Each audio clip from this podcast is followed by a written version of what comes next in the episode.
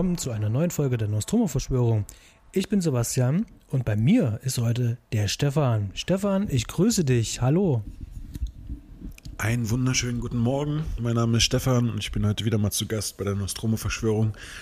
Ich freue mich ähm, und bin gespannt, äh, was wir heute hier so für ein Fazit ziehen können. Äh, möchtest du mal sagen, worüber wir sprechen? Ja, wir haben uns heute ähm, mal ein anderes, äh, ähm, ein, wir haben uns heute mal einen anderen Film ausgesucht, ähm, als wir sonst äh, hier im Podcast besprechen. Ähm, wir sprechen heute über äh, Nicholas Winding Refn's äh, The Neon Demon aus dem Jahr 2016 und ähm, wollen mal schauen, wie weit wir in den Film vordringen können, ob wir rausfinden, was ähm, der Film uns generell sagen möchte und ob wir rausfinden, wie er das gemacht hat und ähm, ob uns das überhaupt gefallen hat, was wir da gesehen haben.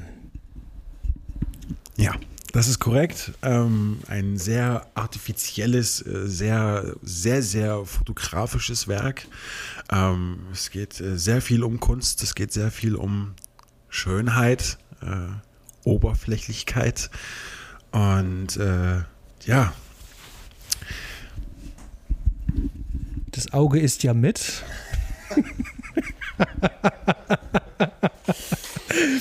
ähm, Genau. Ähm, Nicholas Winding Refn ist ja den meisten ja auch ähm, äh, von unseren Zuhörern ja auch ein Begriff, äh, nicht zuletzt äh, durch Drive, ähm, Valhalla Rising, äh, Only God Forgives ähm, und für mich war es vor allen Dingen ganz wichtig und entscheidend, äh, gerade seine Anfänge, äh, die Pusher-Trilogie und auch Bronson. Und dieser Film ähm, stellt was ganz Besonderes äh, äh, im Schaffen von äh, Winding Refn dar und dem möchte ich heute gerne ähm, auf den Grund gehen. Ähm, bevor wir jetzt richtig einsteigen in den Film und uns äh, anschauen, wie er aufgebaut ist, wie er strukturiert ist, ähm, wollen wir doch erstmal ganz kurz zusammenfassen. Stefan, um was geht es denn eigentlich in den Neon Demon? Ja, ich bringe mal äh, kurz die Synopsis. Ähm, als das junge und aufstrebende Model Jessie aus der Provinz nach Los Angeles kommt, ähm, scheinen ihre Träume sofort Realität zu werden. Unter Vertrag bei einer großen Agentur auf der Überholspur und eine neue Muse des obsessiven Starfotografen Jack. Noch kann sie nicht ahnen, dass ihre Jugend schon bald den giftigen Neid einer Gruppe auf sich ziehen wird, die vor keinem noch so drastischen Mittel zurückschreckt. Genau, super. Ähm, das ist gut zusammengefasst. Wir hatten äh, lange überlegt, ähm, wir haben jetzt tatsächlich den Text ähm, der ähm, aktuell uns vorliegenden Blu-ray genommen, denn der trifft hier eigentlich sehr gut auf den Punkt. Ähm, wir haben den Film ähm, geschaut, jetzt erst ein paar Tage her, haben uns jetzt auch ein paar Gedanken gemacht dazu. Ähm, das Schöne bei dem Film ist, dass äh, Reffen uns das relativ einfach macht, ähm, da ein bisschen da, dahinter zu steigen. Denn Reffen ist tatsächlich einer von den Auteuren, die ihr Schaffen selber halt auch erklären, beziehungsweise auch Leseanleitungen mitgeben. Ähm, Jetzt noch äh, ein paar allgemeine Sachen, bevor wir in den Film einsteigen. Der Film ist, wie gesagt, aus dem Jahr 2016, hat ähm, 117 Minuten. Das ist eine französisch-dänische, äh, US-amerikanische Gemeinschaftsproduktion. Und der Film ist anamorphisch gedreht und zwar auf Ari Alexa Kameras mit Coke Primes, Panavision ähm, Lenses und äh, ist ein Seitenverhältnis von 2,35 zu 1. Genau. Äh, auf die Linsen werden wir nachher auf jeden Fall nochmal eingehen. Deswegen finde ich das auch wichtig, dass wir das hier schon am Anfang mit erwähnen. Mhm. Stefan, wann hast denn du diesen Film das erste Mal gesehen? Und ähm, wie war so deine Erfahrung damit? Ähm, was war so dein, dein, dein erster Eindruck, als du den Film gesehen hast? Mit was für einem Gefühl bist du aus dieser Sichtung rausgegangen? Ähm, man muss sagen, dass ich den Film das erste Mal gesehen habe vor ungefähr drei Jahren und ich da auch äh, auf das Thema Dramaturgie noch einen anderen Blick hatte. Ich auch tatsächlich auch sehr, sehr, äh, ja, meine Priorität lag auch stark auf der Kamera ähm, und damals habe ich mir den Film ge gekauft, habe ihn angeschaut und ähm, mein erster Eindruck war, dass es ein Kunstfilm ist. Ähm, der Film ist extrem hochpoliert.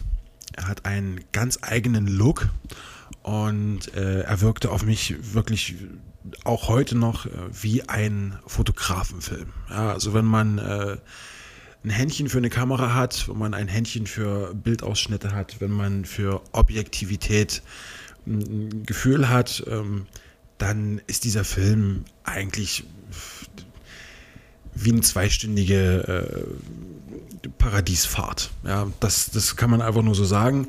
Ähm, das ist so die eine Seite. Und jetzt kommen wir zu der anderen Seite. Äh, andererseits war ich sehr, sehr verstört. Ähm, habe mehrmals äh, I gesagt und dachte mir einfach nur so, oh mein Gott, ist das ekelhaft. Und dann habe ich dieses Ende gesehen und wusste damals, vor, vor drei, fast dreieinhalb Jahren, wusste ich nicht so wirklich, was ich davon halten sollte, weil es hat mich einfach nur aha mäßig äh, zurückgelassen und ich dachte mir einfach nur so, okay, das ist äh, ganz schön, ganz schön weird, ganz schön verrückt. Ja. Heute habe ich da nochmal einen anderen Blick drauf, ähm, aber dazu kommen wir ja gleich. Ja, dieser Film ähm, hat auch ähm, so ein, steht ein kleines Kuriosum bei uns her. Ähm, wir beide haben ja ein gemeinsames Büro und ich kann mich entsinnen, dass du mir diesen Film vor zwei Jahren einmal ausgeliehen hast. Und seitdem liegt der äh, ungesehen rum und ähm, jeder Versuch auch von mir, diesen Film irgendwie anzuschauen, wurde auch irgendwie vereitelt. Also es war immer irgendwas. Die meisten wissen ja auch, ähm, ich bin ja auch Vater ähm, und unser Sohn ist jetzt mittlerweile zwei Jahre alt. Also solange wie ich den Film halt habe, so lange bin ich eben halt nie dazu gekommen. Und das liegt ja definitiv eben halt auch an dem Kleinen. Ähm, und das ist schon verrückt. Ähm, jetzt haben wir dann, also ich habe jetzt den Film das erste Mal vor äh, einer Woche ungefähr gesehen und der Film hat mich dann doch sehr lange beschäftigt und äh, in seinen Bann gezogen. Und ähm, der Film ist was Besonderes. Das kann ich auf jeden Fall schon mal äh, vorweggeben und äh, bestätigt mich äh, ähm, in dem, was wir ja eigentlich auch tun. Wir haben uns ja ähm, bewusst eben mal für das Medium Film irgendwann entschieden und arbeiten da halt auch dran. Aber das ist so, ähm, das ist ein Inbegriff von, ähm, warum man Film machen möchte. Denn der äh, Film selber referenziert das ja halt auch selber. Also er referenziert sich selber. Ähm, er thematisiert das, nicht direkt das Medium Film, aber das, was er erzählt, die Geschichte, referenziert er selber.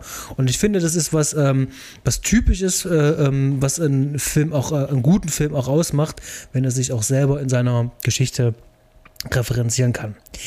Jetzt sind wir schon mal bei Geschichte. Ähm, wir hatten jetzt im Vorgespräch viele Punkte schon angesprochen, unter anderem eben halt auch die Story. Ähm, wo man ja wirklich sagen kann, die Story ist ja relativ einfach gezeichnet von dem, ich sage jetzt vorsichtig, ein märchenhafter äh, äh, Storyaufbau. Ähm, das junge Mädchen will sozusagen in die große weite Welt ziehen, will eben halt ein großer Star werden und muss dann eben halt tief fallen. Und stellt sich natürlich mir die Frage, fällt sie denn tatsächlich wirklich tief? Und äh, geht es dem Film überhaupt um irgendeinen Fall? Denn ich hatte nicht den Eindruck, dass uns Reffen das äh, ähm, vermitteln will. Äh, vielmehr versucht er, ähm, den Mythos Schönheit ähm, auf seine Art und Weise ein bisschen zu dekonstruieren. Denn das ist ja ein, ein wichtiges Kernelement. Es geht ja äh, äh um Schönheit. Und ähm, wir werden noch mal drauf kommen. Der Film äh, haftet ja auch eine ähm, schwere, krasse Symbolik ja halt auch an. Das ist sehr aufgeladen. Und äh, da würden mich deine Gedanken äh, mal dazu interessieren, ähm, wie du das einschätzt. Ja, ähm, der Film ist in der Hinsicht etwas ganz Besonderes, da äh, er funktioniert nicht nach klassischen Plotstrukturen. Ja, also wir müssen uns vor Augen halten, dass wir, wir sind ja gewohnt, äh, dass wir eine Figur haben und die Figur wird mit einem gewissen Plotpoint ähm, äh, konfrontiert und dieser Plotpoint führt sie zu Punkt B, dann zu Punkt C, zu Punkt D und so weiter und so fort. Das macht der Film einfach nicht, beziehungsweise er macht es schon, allerdings auf eine sehr, sehr mm, subtile Art und Weise und verlangt auch von dir, dass du jetzt hier einfach mitdenkst und dass du dir, ja natürlich, okay, die Figur muss ja dort gewesen sein, weil es ist ja hier ein Casting gewesen. Ähm, also manche Sachen kommentiert der Film auch einfach nicht. Und mir ist einfach auch äh, bewusst geworden, dass die Story eher wie eine Art ähm, Outline ist. Man hat einen Anfang und man hat ein Ende. Und die Hauptfigur bewegt sich von, ja, vom Anfang bis zum Ende hin. Und ähm, ich habe oft das Gefühl gehabt, dass äh, hier noch eine andere wichtige Figur eine Rolle spielt. Und die Figur ist eigentlich auch die Stadt, in der sich diese äh, Figur befindet. Denn diese Stadt ist ähm, oberflächlich gesehen wunderschön hier geht es um viel Reichtum, Glamour, Famous. Ähm, aber im Kern ist es eigentlich äh, die absolute Hölle. Und äh, das, das referenziert der Film ähm, mit sehr starken Mitteln. Das macht halt die Figur auch fast schon ähm, überflüssig, will ich nicht sagen, aber dadurch entwickelt sich die Figur auch nicht so besonders, weil es einfach nicht wichtig ist. Ja, die Figur ist dafür da, um dir diese Welt äh, klar zu machen, in der sie sich befindet. Und ähm, das finde ich sehr, sehr kreativ. Da hast du was äh, ähm, Gutes gesagt und zwar, du sagtest ja, die Stadt äh, spielt da ja eben halt auch äh, eine, eine, wichtige Rolle. Und das Spannende ist, Reffen hat sich hier ganz bewusst äh, ähm, Spots ausgesucht, die bekannt sind, die äh, einen bestimmten Look haben. Das heißt also von einem oberflächlichen Standpunkt heraus, äh, heraus betrachtet, ähm, bestätigt es das ja auch wieder. Also es sind so eine, so eine typischen Hotspots, so eine ähm, Evergreens, wo du immer hinschaust. Also gerade das Anwesen da in Malibu zum Beispiel, was wir da sehen. Oder halt einfach nur der Blick eben halt von den Hollywood Hills runter, wo du dann halt äh, Los Angeles dann im, im Hintergrund siehst.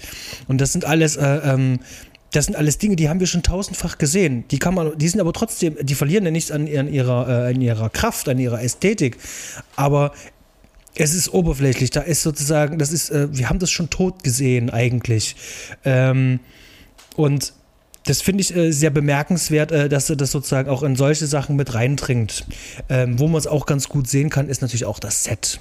Da kommen wir dann aber nachher noch mit darauf dazu, ähm, weil wir jetzt gesagt haben, ähm, ein wichtiger ähm, äh, Star in diesem Film ist ja die Stadt. Ähm, vielleicht sollten wir noch mal ganz kurz noch ähm, über die Besetzung sprechen, wer eigentlich hier mitspielt. Ähm, ich selber war total überrascht, ähm, weil ich kannte sie tatsächlich nur aus Kinderfilmen. Ähm, Elle Fanning spielt hier mit. Dann haben wir ähm, Jenna Malone, äh, Bella Heathcote, Heathcote, Heathcote, spricht man das richtig aus? Heathcote. Genau.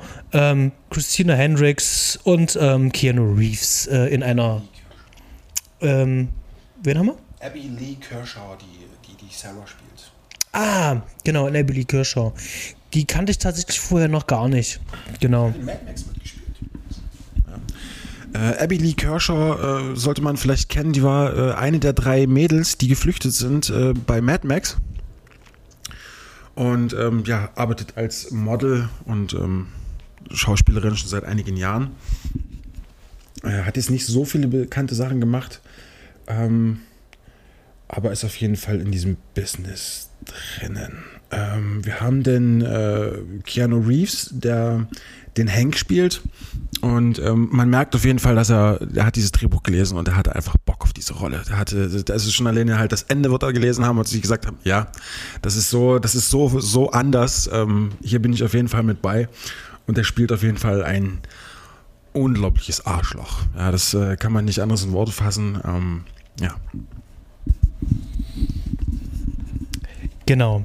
Ähm, wir waren jetzt gerade noch bei der Story ähm, stehen geblieben und ähm, ich möchte dem Ganzen noch was äh, ergänzen. Zumindest was mir aufgefallen ist, der Film vermittelt äh, nicht nur ähm, durch seine Fish Out, äh, ähm, ähm, ähm, ähm, uns, ähm, was es eigentlich geht, sondern er vermittelt uns auch viel über Form statt äh, dem gesprochenen Inhalt. Das heißt also, der Film ist ja, wie du es zu Anfang gesagt hast, sehr artifiziell, sehr künstlich an vielen Stellen, äh, künstlich überhöht. Ähm, Gerade diese Farbkontraste, äh, äh, Flickereffekte, ähm, das Editing, da wirst du dann noch ein paar ähm, Worte ja noch dazu sagen wollen. Ähm, auch diese äh, krasse ähm, ähm, Slow Motion, der Film ist zu einem Großteil in 60 Frames gedreht worden. Das sind alles Sachen, ähm, ähm, um bestimmte Sachen zu ästhetisieren. Und genau über diese Form, diese, diese Art der Bildsprache, vermittelt er uns eine ganze Menge. Der Hauptteil in diesem ganzen Film, eine Verwandlung ja zum Beispiel, komplett äh, in, in Slow Motion gedreht. Ähm, ähm, das sagt auch ganz viel über den Film aus. Und ich finde, äh, weil du sagst, ähm, und wir beide sind ja auch recht große äh, Fans ähm, von Drehbuchschreiber äh, Legende Robert McKee, ähm, in Film, also in unserer Welt äh, sollte ein Film oder kann eine bestimmte Struktur haben, bestimmten Aufbau haben, bestimmte ähm, Mittel äh, verwenden. Und ähm, Reffen selber sagt über sie, er ist kein guter Drehbuchschreiber, aber er kann halt Geschichten erzählen, weil er ähm, äh, selber einen Weg gefunden hat, wie er sie erzählen kann. Und ganz besonders ähm, über den äh, audiovisuellen Weg. Das heißt also, es geht nicht nur um das Vermitteln ähm, äh, von Inhalt über Charaktere, sondern über das, was wir sehen. Ähm, oder wie äh, Dr. Ähm, äh, Markus Stiegelegger sagen würde, ähm, das performative Kino. Das heißt also, performatives Kino ist äh, das, das lebt sozusagen von, von, von, von Inszenierung, von Bewegung, von Dynamiken, von, von, von Musik, ähm, von, von, von Farben, die in uns wiederum was auslösen, einen Rhythmus, genau. Und ähm, genau das äh, ähm, äh, ähm, nehme ich hier auch so wahr. Also ich, ich nehme vieles genau über diese, ähm, ähm, über diese diese optischen Reize, die er mir anbietet. Und das ist wiederum das Faszinierende eben halt. Das, was er mir anbietet, ist auch genau das, um was es in dem Film ja auch eigentlich geht. Und da kommen wir zu dem Punkt, dass äh, der Film, wie ich schon meinte, ne, der Plot ist äh, eher wie eine Art Outline, wo man so den Anfang und das Ende bestimmt hat und ähm, was innen drin in der Mitte passiert, gewisse Punkte, gewisse Stationen, die die Figuren ablaufen, sind einfach sehr, sehr stark aufgeladen mit diversen Formen, Vierecke, Dreiecke, Kreisrund, Farben ähm, und vor allen Dingen nicht zu vergessen äh, mit der Musik, mit der Musik äh, von äh, Cliff Martinez. Genau. Ähm, der, der Martinez, ähm, wir ja, Cliff Martinez, der hat ja auch schon für ähm, Soderbergh hat er schon ganz viel Musik gemacht ähm, und der hat so eine ganz eigene Handschrift und ähm, bei ihm sind es auch immer vor allem viele elektronische Momente. Er hat hier einen sehr minimalistischen ähm, Score geschaffen, ähm, sehr einprägsam und ähm, der Film, die Filmmusik, die hat was dadurch, dass es elektronische Musik ist, verleiht die wieder was Künstliches. Und wenn wir in dem Film über Schönheit reden, dann müssen wir nicht nur über Schönheit als solches reden, sondern die Schönheit definieren. In einmal, wie es im Film auch selber ja gesagt wird, ähm, über die natürliche Schönheit und die künstliche Schönheit. Das heißt also, wir haben hier sozusagen wieder ein, eine Ebene, die künstliche Musik. Ähm, Im Film selber, ich bin mir jetzt gerade gar nicht mehr äh, sicher, ob es kam, glaube ich, irgendwann noch ein klassisches Stück, kam noch mit drin vor. Ich bin mir jetzt nicht ganz sicher. Irgendwann hört man irgendwas. Äh, nee, das stimmt gar nicht. Es ist gar keine klassische Musik, nein, Gitarrenmusik. Das heißt also, jetzt spielt er sozusagen ähm, mit, ähm, äh, ähm, äh, mit Natürlichkeit, mit, mit, äh, ähm, mit, mit akustischen Instrumenten. Das heißt also, wir haben hier sozusagen, genau, das, wir, haben, wir haben hier sozusagen wieder eine Gegenüberstellung. Ähm, das Natürliche und das Künstliche Schöne haben wir hier auch in der Musik mit drin wieder gespiegelt. Und ähm, das Spannende für mich bei diesem Film ist, dass er dieses Thema Schönheit, also Winding Refn hat in dem Interview selber gesagt, er ist auf die Idee gekommen, als er eines Morgens aufgewacht ist und festgestellt hat, äh, dass er eigentlich hässlich auch zur Welt gekommen ist, aber in dem einer äh, bildschönen Frau eben halt liegt. Ähm, da muss ich einen Horrorfilm halt draus machen. Das war sozusagen grob runtergebrochen, genau das, was er auch in dem Interview gesagt hat. Ähm, Und hat halt versucht, halt einfach ein Setting zu finden. Und wir hatten es im Vorgespräch, der hätte sich jetzt überlegen können, Mensch, äh, lass uns das im Mittelalter, äh, das Thema äh, verhandeln oder lass es uns in der Zukunft verhandeln. Aber nein, er hat sich eben halt für diese Modelwelt äh, äh entschieden, wo sowieso ähm, ein, ähm, ähm, ein, oberflächlicher Blick äh, automatisch sowohl von außen auf diese Modelwelt als auch innen selber, ja, auch komplett auch ausgehöhlt. Das ist, besteht alles nur aus Oberflächlichkeiten. Da gibt es auch ganz viele ähm, Dramen, die sich dort abgespielt haben. Wir kennen sie alle seit 30, 40 Jahren, äh, die, die Thematik Magermodels und daran hat sich bis zum heutigen Tag nichts geändert. Und ähm, ich glaube, da hatte Reffen einfach ähm, ähm, ein leichtes Spiel zu sagen, okay, ich suche mir lieber das aus, weil da gibt es auch viel zu holen an äh, Thematiken. Und da habe ich jetzt eine Frage, lange ausgeholt. Ähm, findest du das Setting passend für dieses Thema, was er sich ausgesucht hat? Und hat er dann das Maximale da rausgeholt? Oder äh, hätte es auch ähm, in einem anderen Setting stattfinden können? Das kann ich ganz klar beantworten. Ähm, das Setting ist meines Erachtens perfekt, weil das Setting das Ganze so greifbar macht. Weil es etwas ist, was äh, was uns ständig umgibt, so. Wir sind alle in der Lage, in die Stadt zu gehen und einkaufen zu gehen und dann sehen wir diese riesengroßen Plakate, die uns äh, einfach eine Welt äh, vorgaukelt, die einfach nicht die Realität ist. Und das ist etwas, wenn wir diesen Film dann zum Ende gesehen haben, mit, wie gesagt, einem gewissen Ekelfaktor, das nimmt ihn schon mit. Auf jeden Fall. Und deswegen, ähm, ich wenn es zum Beispiel in so einer, äh, in so einem Setting wie zum Beispiel das Parfüm, ich weiß jetzt die Jahreszahl nicht, was, wann das war, aber ähm, damit man das ungefähr so leicht greifen kann, ähm, hätte für mich, wäre für mich, glaube ich, ein bisschen schwieriger gewesen. So. Mhm. Weil er sich ja ganz klar diversen äh, Mitteln aus der heutigen Zeit halt bedient hat. Und äh, deswegen würde ich sagen, ja, es war perfekt.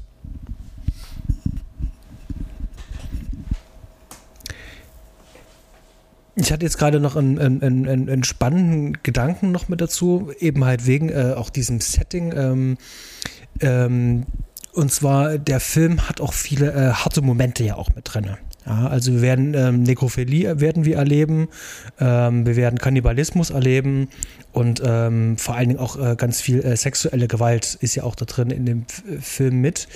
Und ähm, wenn der Film uns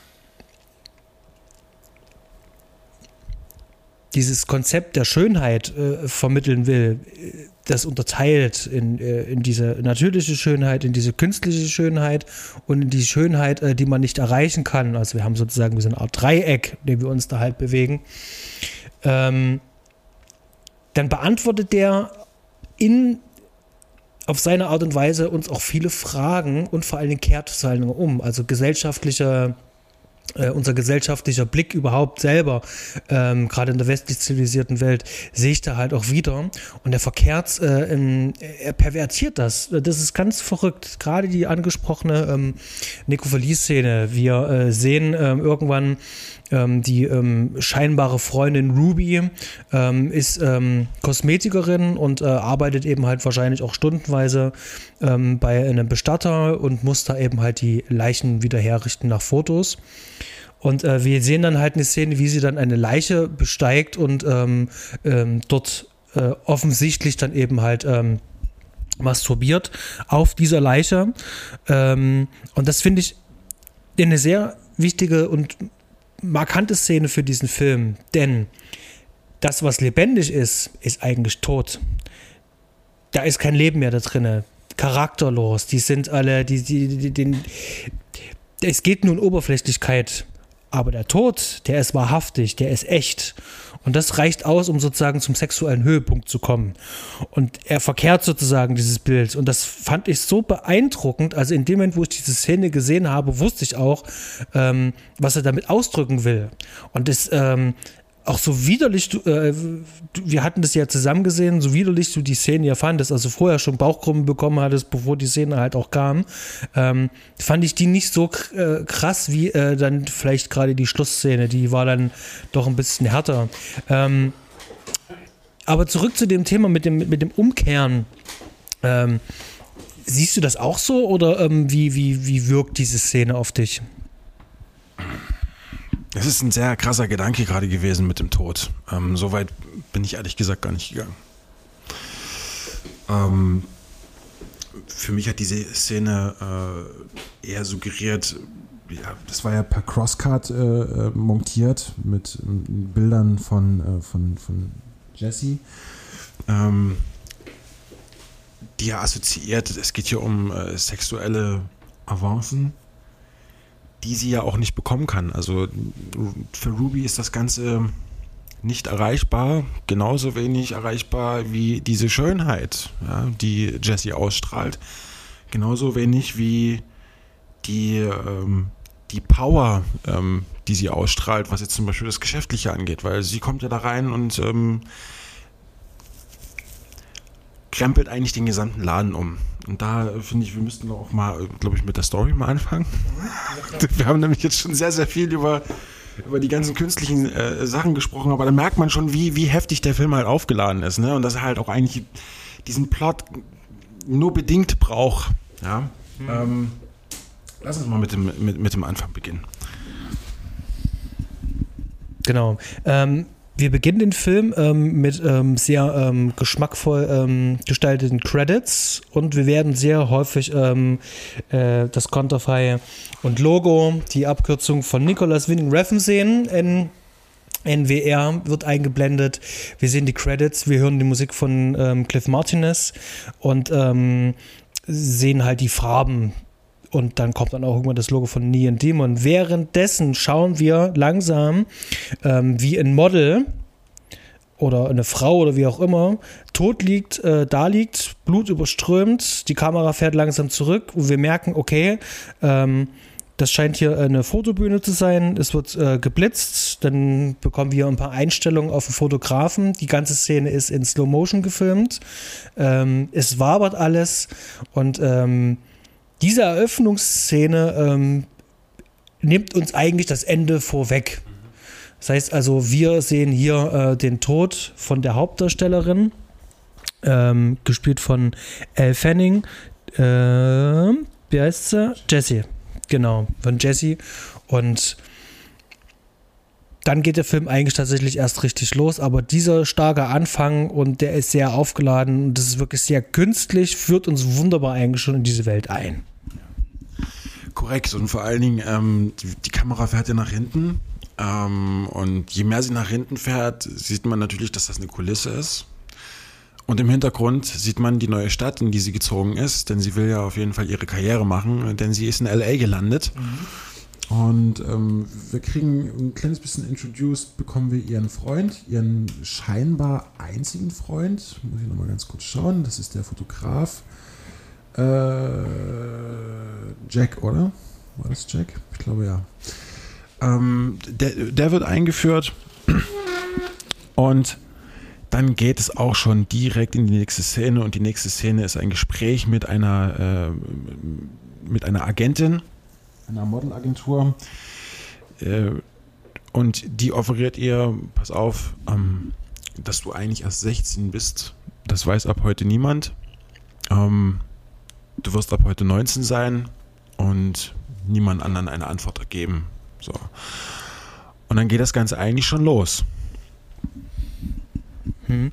Ähm, äh, spannend finde ich tatsächlich noch die Szene, die tatsächlich noch vor, voran ist, also die, ähm, die zwei Szenen davor. Äh, direkt nach dem Anfang gibt es ja noch dieses Gespräch zwischen Ruby und Jesse.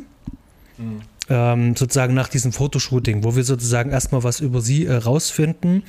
Und ähm, Ach, stimmt, genau. Da kommt ja auch dieser geile Bild, den ich, da kommt ja auch dieser. Stimmt. Ähm, das Shooting ist zu Ende. Wir bekommen auf jeden Fall den, den Fotografen und diesen einzigen Freund auf jeden Fall introduced und sie, äh, sie putzt sich ab, sie macht sich sauber, sie sitzt vor dem Spiegel ähm, und wir bekommen auf jeden Fall Rudy, Ruby äh, vorgestellt, die sich als ein ja, nettes, zartes Mädchen inszeniert. Und die beiden gehen auf jeden Fall auf eine Party. Und äh, diese Party ist auf jeden Fall sehr, sehr, wie soll man sagen, sehr farblich kreativ äh, äh, kreiert. Sehr, sehr neonfarbenlastig äh, und äh, mit elektronischer Musik untermalt und stroboskopartigen Effekten. Und äh, dann sind sie wieder in einer, ähm, ich glaube, im Bad, ne? Badraum. Und dann kommen die anderen beiden hinzu. Genau. Ähm, hier werden uns dann die ähm, zwei anderen äh, vorgestellt, die im Film noch eine wichtige Rolle haben werden. Das ist dann einmal die Sarah und die Gigi, werden uns hier vorgestellt. Und hier war so ein Moment erreicht. Ich glaube, da hatte der Film jetzt eine Lauflänge von ungefähr 15 Minuten gehabt, so ungefähr 15, 20 Minuten. Irgendwas in der Dreh. Ich sage jetzt einfach mal ungefähr 15 Minuten. Und da habe ich mich so unwohl gefühlt. Also der Film war absolut. Äh, ähm, ich war angespannt, äh, dieses Gespräch. Man hat richtig so gemerkt, ähm, hier ist sozusagen so ähm, eine ganz zarte, zierliche, ähm, die in einer äh, sehr harten Realität äh, gerade angekommen ist, in einer sehr harten, rauen Welt angekommen ist. Und ähm, diese zwei äh, Mädels, die da jetzt mit auftauchen, die haben sozusagen schon die, die, die, die Zähne gefletscht, die haben schon die Krallen ausgefahren und ähm, die sticheln halt. Und die machen das halt ein bisschen subtil, die machen das nicht direkt, aber das ist, ähm, äh, ist sehr ähm, verletzlich, wenn man dann daneben halt äh, Jessie sieht, die äh, so, so natürlich rüberkommt, so ähm, unbedarft, die mit ähm, äh, Zynismus und ähm, Sarkasmus noch nicht viel anfangen kann, der sozusagen noch so an äh, Lebenserfahrung halt noch mangelt, ähm, sind die der natürlich überlegen halt, offenbaren aber natürlich trotzdem einen sehr äh, schlechten Charakter. Es kommt mir halt äh, so, also so wird es mir transportiert. Ähm, die Szenen sind wirklich äh, wunderbar ausgeleuchtet. Ähm, äh, dieses Neon-Pink, Neon-Blau ähm, als äh, Farbkontrast. Ähm, es ist natürlich, also gerade äh, für die New Wave und New Retro Wave-Hörer, ähm, ähm, ist es ja gerade sozusagen gang und gäbe, ja in diesen Neonfarben, diesen Neon-Farbkontrast irgendwas zu gestalten. Ähm, da spinnen sich ganze Welten hinter diesen äh, Farben ab. Ähm, interessant trotzdem nochmal, äh, Winding Refn ist farbenblind. Ich finde das immer wieder bemerkenswert. Ähm, er kann ja wahrscheinlich nur mit diesen harten Farben halt arbeiten. Kontrastschwäche, er hat eine Kontrastschwäche und deswegen sind äh, also er ist nicht direkt farbenblind, sondern er hat eine sogenannte Kontrastschwäche und das sorgt dafür, dass er halt immer mit so harten Kontrasten arbeitet, sodass er halt die Figuren auch teilweise komplett in Rot taucht. Und das finde ich sehr spannend. Ähm, Gerade diese ähm, Tanzszene, nachdem die aus dem Klo wieder rausgehen, äh, ist eine Tanzszene, die ist eben halt genauso schön in Rot getaucht. Ähm, ähm, man sieht die Silhouetten im schönen Gegenlicht, also das ist wunderbar fotografiert. Und da habe ich schon, ähm, als wir den Film gesehen haben, zu dir auch danach gesagt, ähm, ähm, hier hat jemand ganz, ganz offensichtlich bei Argento mal hingeguckt und hier ganz klar Suspiria. Ähm, als ich jetzt nachgelesen habe, ähm, auf IMDb wird es tatsächlich sogar mit aufgeführt, als Referenz wird mit aufgeführt. Ähm, es ist offensichtlich und ähm, es ist schön gemacht. Also ähm, das frühe Schaffen von Argento war spannend und ähm, äh, ich glaube irgendwie, äh, äh, wir alle, die die Argento mögen ähm, und dann auch sein Spätwerk eben halt nun leider auch kennen und wissen, was daraus gewonnen ist, ähm, hätten sich gewünscht, dass es genau in diese Richtung geht, die Reffen hier einschlägt, ähm, dass dieses ähm, artifizielle und äh, was auch schon äh, erwähnte performative Kino ähm, so hätte ähm, äh, eine, eine, einen Climax hätte finden können. Und Reffen hat es hier wunderbar zitiert, wunderbar mit eingebaut, macht es mit zu seinem eigenen und äh, das hat mich total in den Bann gezogen. Das sind ähm, äh, tolle, ähm, äh, also wirklich äh, toll äh, inszeniert, toll gemacht und ähm, an der Stelle möchte ich äh, ganz gerne auch mal die Kamerafrau, die Natascha Breer, ganz gerne mal noch hervorheben die gute Frau ähm, hat eigentlich Großteil für ähm, Werbung und Musikvideos gedreht. Diesen Look sieht man ihr, wie ich finde, eigentlich auch an. Auch gerade dieses in hohen Framerates drehen halt, um eben halt ähm, diese Slow-Mo-Effekte eben halt auch hinzubekommen. Ähm, das sieht man eben halt auch an. Und ich finde, so modern der ganze Film ja auch wirkt, die Mittel, mit denen sie gedreht haben, jetzt mit Ausnahme der Kamera, ähm, die haben ganz alte äh, äh, Linsen genommen, unter anderem von Panavision, die C-Linse. Ähm, ähm, dann war noch eine dabei, ich hatte es mir von uns mit aufgeschrieben, auch ein paar Coke waren noch mit dabei. Die hatten aber diese anamorphischen Linsen rausgesucht, die so einen leichten blumigen Effekt machen halt. So ein bisschen wie als würdest du so einen ähm, Pro-Mist-Filter drauf machen. Wie eine Art äh, Beauty-Filter kann man auch sagen. Es hat immer so einen ganz, ganz zarten, leichten Glow. Die Entscheidung, das zu tun, war natürlich, man wollte in der Postproduktion sparen, um eben halt äh, da alles auszumaskieren. Aber der Kameralook, also wie die Kamera gearbeitet hat, finde ich eigentlich sehr traditionell. Wir haben hier keine ähm, verrückten ähm, Parallaxfahrten, wir haben keine äh, verrückten äh, Tracking-Shots, sondern wir haben ganz viel Stativarbeit, ganz viele Schwenks. Ähm, und vor allen Dingen äh, ruhige Kameraeinstellungen. Und äh, du auch als Kameramann, wie, wie, wie, hast du das wahrgenommen? Wie, wie, wie nimmst du die Arbeit hier von ähm, Natascha Breyer wahr? Ähm, und vor allem, mich würde auch mal interessieren, ähm, hattest du vorher schon mal von ihr was gesehen und äh, von ihr gehört? Ähm, tatsächlich hatte ich von ihr noch nichts gesehen und auch noch nichts gehört. Ähm, aber ja, äh, auch vor, vor einigen Jahren war ich da mal schon hin und weg und ich habe die Kameraarbeit als sehr objektiv äh, wahrgenommen. Ähm, die Kamera macht eigentlich. Äh, es gibt auf jeden Fall eine kleine, kleine Mechanik, die ich da drin erkannt habe. So, wenn es zu einer Kamerafahrt kommt, dann wird die nur genutzt, um die Figur in eine Objektivität zu stellen. Das ist zum Beispiel dann, äh, wo wir jetzt auch schon zum nächsten Plotpoint kommen. Ähm, es dauert dann nicht lange, sie sitzt äh, ohne Umschweife bei der Agentin, die ihr klar macht, okay Mädchen, du willst diesen Vertrag haben, du willst das Ganze durchziehen, dann bist du ab heute nicht mehr 16, du bist 19, egal wer dich fragt, du bist 19 Jahre alt und das war's. Ähm, sie wird dann noch von ihrem Freund abgeholt was sehr, sehr nach Drive aussieht. Mhm. Die Kameraeinstellung, das Licht und so weiter sieht äh, extrem nach Drive aus. Ähm, und wie du schon angedeutet hast, ähm, wirkt das alles noch eher wie eine Traumebene, weil sie macht ja auch ihren Traum gerade wahr. Und äh, dann geht es zu dem Fotoshooting mit einem sehr, sehr kühl wirkenden Fotografen. Und äh, da kommen wir zu dem Punkt, wie die Kamera arbeitet. Ähm, wenn sie eine eine Kamerabewegung macht, dann nur um die Figur in direkte Objektivität zu stellen. Da gibt es so eine Stelle, sie betritt den Raum, der Raum ist voller äh, Kosmetik äh, und einkleidenden äh, Personen und so weiter.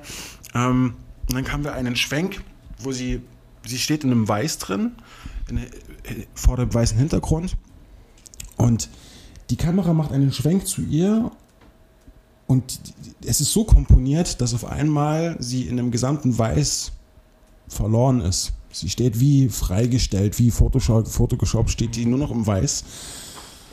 Sozusagen wie im tiefen Fall mhm. eigentlich. Ne? Und ist in dem Moment äh, komplett allein. Und das ist etwas, was sehr, sehr auffällt, dass die Kamera immer nur mit solchen Sachen arbeitet. Also wenn sich die Kamera bewegt, dann nur, um am Ende in so einer klassischen Objektivität äh, zu landen und die Figur auch so ein bisschen ja, im, äh, im Weiten stehen zu lassen. Genau. Also dieses, ähm, also es ist schon äh, beeindruckend, wenn man es sieht. Ähm, ich hatte das so äh, in dieser Form nur bei ähm, Lukas ähm, THX gesehen, einer seiner ersten Filme, die er mitgemacht hat, wo auch in so einer typischen Fotografen hohe Kehle eigentlich äh, ganz viel gedreht hat und da Settings halt auch angelegt hat. Das, ähm, und hier haben wir diesen schönen Kontrast, dieses Alleinsein, dieses Isoliertsein. Und jetzt ist er hier auch noch ähm, das ähm, Objekt sozusagen äh, äh, ähm, der Begierde von diesem Fotografen und wir wissen gar nicht erst, was seine Motivation ist. Ähm, er zwingt sie ja dazu, sich dann auch komplett auszuziehen, sehr unangenehm. Äh, dann fängt er an, sie anzumalen und dann passiert was ganz Interessantes. Ähm, auch einen Trick aus der ähm, Fotografie, ähm, einen Hintergrund sozusagen schwarz machen, indem wir sozusagen das Objekt so weit belichten und ausleuchten ähm, und korrekt beleuchten, dass der Hintergrund automatisch dunkel wird halt. Das heißt, wir haben jetzt so ein Vorher-Nachher, alles war vorher weiß, jetzt ist es dunkel. Der Spot ist komplett auf sie gerichtet. Sie ist umhüllt von, von Dunkelheit und ist allein noch mehr isoliert, also nicht mehr diesen großen weiten Raum, sondern jetzt ist der Fokus komplett auf sie. Und wir sehen, wie der Fotograf sie dann anmalt mit goldener Farbe. Und das ist hier natürlich auch sehr aufgeladen halt, ja, das kleine Goldkind, ähm, das jetzt hier in den Mittelpunkt gerückt wird und äh, wie sich dann rausstellt, äh, soll ähm, das so eine gute Erfahrung für sie sein, äh, ist sehr angetan von ihr, ähm, ja, sie bringt ihn sozusagen dazu, ähm, das Maximale halt da rauszuholen und ähm, genau, ja, Film äh, geht weiter. Ähm, es kommt dann irgendwann ähm, zu einem äh, Casting und zwar für irgendeine so ähm, Model-Revue ähm, muss es sein. Ich bin mir gerade nicht sicher, aber ich glaube, das ist ähm, klassisch Laufsteg. Neue Kollektion. Für eine neue Kollektion. Und da gibt es eine Art Casting. Und da ist dann auch die, wie ist sie hier? Sarah. Sarah. Da ist auch Sarah äh, noch mit da. Und ähm, hier sehen wir sozusagen diesen, diesen klassischen ähm, Konkurrenzkampf äh, unter diesen Models. Den sehen wir hier da auch. Äh, und vor allem dieses ähm, um Beachtung ringen, um Aufmerksamkeit ringen. Das wird hier äh, in dieser Szene oder äh, doch in dieser Szene wird es sehr, sehr, sehr, sehr ähm, stark erzählt. Denn Sarah muss äh, laufen und äh, der, der die Kollektion, äh, also der Designer, der Modedesigner, der der ist gelangweilt, guckt gar nicht hin und feilt sich da irgendwie die Nägel oder irgend sowas oder putzt sich, putzt, putzt sich die Brille, genau. Ähm, und nimmt sie gar nicht wahr. Und wir sehen wirklich an ihrem äh, ganz nuancierten äh, ähm, Spiel im Gesicht halt, also in ihrer Mimik, sehen wir ganz viel an Enttäuschung, aber nur in ganz kleinen Momenten halt. Und danach kommt Jesse. Und so wie Jesse kommt, legt er alles beiseite und es ist wie, als würde er die ganze Zeit nur auf sie gewartet haben. Und er hat sie vorher schon gesehen und er hat eigentlich wahrscheinlich nur auf sie gewartet und jetzt ist da und alle anderen sehen dagegen sozusagen blass aus gegen sie und ähm, sie kriegt natürlich dann sofort dann die Maße abgenommen, was so viel heißt wie Mädel, du hast den Job, du bist äh, unser Star. Und dem schließt sich dann eine sehr, sehr äh, düstere Szene an, die auch noch im gleichen Gebäude noch stattfindet. Denn die Sarah war es, ne? Genau. Die Sarah ähm, ähm, äh, zerstört jetzt äh, in den Bad einen Spiegel. Der Film arbeitet sehr viel mit Spiegeln. Das heißt also, die Bedeutung ähm, von, von Spiegeln im Film, ähm, vielleicht sollten wir die Bedeutung von Spiegeln im Film vielleicht mal ganz kurz mit ähm, ähm erklären. Ähm, Spiegel bedeutet ja immer, dass ein Charakter ähm, noch eine andere Seite hat, eine dunkle Seite zum Beispiel hat oder ähm, in, in, Serienkiller sieht man immer ganz viel im Spiegel. Ähm, uns wird über den Spiegel ganz viel ähm, erklärt und wir haben das auch in der Anfangssequenz, äh, ähm, nachdem die Kamera zurückfährt von Jesse, ähm, gibt es doch diese ähm, Unterhaltung in der ähm, Kleiderkabine und die findet nur über Spiegel eigentlich zum Großteil halt statt. Und alle beide haben sozusagen immer so ein Spiegelbild. Und ähm, auch hier haben wir jetzt auch wieder diesen Spiegel und sie zerstört aber den Spiegel. Sie möchte sozusagen eigentlich irgendwie ausbrechen und verletzt sich allerdings dabei, beziehungsweise verletzt die Jessie dabei. Und ähm, dann kommt was und das finde ich ein sehr ähm, ähm schönes Foreshadowing. Ja. Ähm, die beiden treffen sich eigentlich nur in einem Bad, nachdem sie diesen äh, Aschenbecher oder diese, diese, diesen Müllkorb da in, in den Spiel reinwirft. Und dann kommt Jessie hinzu, weil sie das gehört hat. Sie lief ja eigentlich nur durch den Gang, wollte eigentlich, glaube ich, gehen. Dann kam sie hinzu und offeriert ihr eigentlich, also sie sieht ja auch, dass äh, Sarah am Boden zerstört ist. Und sie offeriert ja auch eigentlich, ähm, was ist denn eigentlich dein Problem? Du warst eigentlich großartig, du hast deinen Job super gemacht und ähm, wie man ja normalerweise eigentlich mit einer, mit einer kleinen Niederlage eigentlich umgehen sollte. Ne? Einfach sich sagen, okay, ich habe meinen Job gut gemacht, was soll's, ist halt nicht geworden. Ähm, dann wird ja eine Frage gestellt, ähm, ist dir eigentlich bewusst, was du hier gerade tust, ist dir überhaupt bewusst, wie die, was für eine Wirkung du hast? dass du in einen Raum reinkommst und alle dich sehen. Bedeutet dir das überhaupt etwas? Und sie sagt, ja, das bedeutet mir alles. Und in dem Moment rutscht sie nach hinten oder kippt um und landet mit ihren Händen nämlich in den Scherben, die Sarah äh, verursacht hat.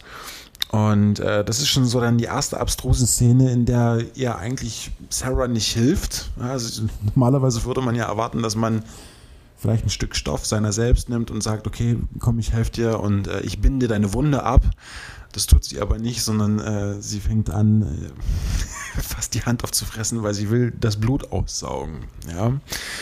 Und da merkt man schon, äh, wie besessen diese Damen von dem Thema Schönheit und äh, ja, der Power der Schönheit sind.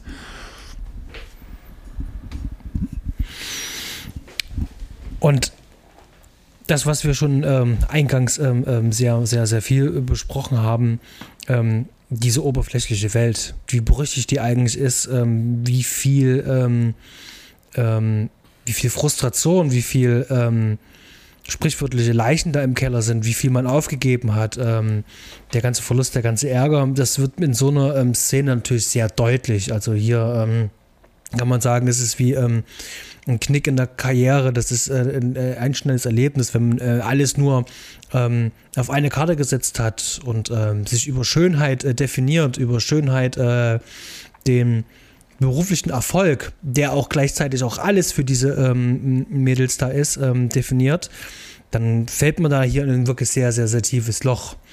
Und ähm, da gibt uns der Film wirklich ein sehr gutes Foreshadowing für das, was da noch kommt.